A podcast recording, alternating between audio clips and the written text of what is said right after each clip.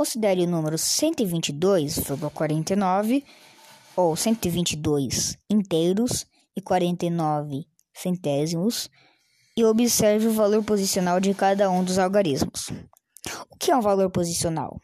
É o valor atribuído a cada algarismo, de acordo com a posição em que ele ocupa ao número. Exemplo: o número 1 tem o valor de uma centena. Exato? Exato.